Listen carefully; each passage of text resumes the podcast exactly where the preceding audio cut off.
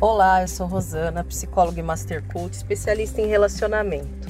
Esse podcast eu vou falar de uma coisa que aconteceu recentemente, na verdade está acontecendo, então por isso que eu achei interessante compartilhar. Eu passei uma semana num navio, num navio assim de muito luxo, muito maravilhoso, com pessoas incríveis, mas eu estava longe da minha família e além de estar longe da minha família, é, eu senti assim, apesar do, do navio ser um monstruoso, ele restringia a minha liberdade, né? Ou seja, e se eu quiser ir um pouco mais longe do que eu, o que o navio me oferece, como é que eu faço, né?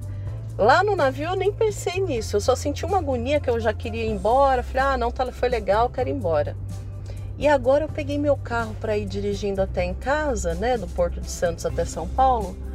E gente, eu tô com uma sensação tão boa de, de nossa, que gostoso poder pegar meu carro, dirigir e além. Ou seja, quantas coisas a gente não não só, só dá valor quando a gente perde, né? Eu acho que a gente precisava exercitar um pouco mais a gratidão.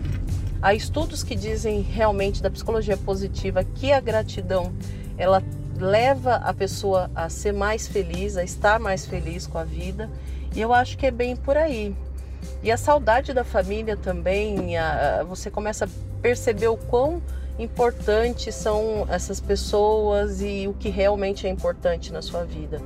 Então é isso, esse recado fica aí para a gente vivenciar as relações com mais presença, com mais gratidão, olhando para o que tem e não para o que falta.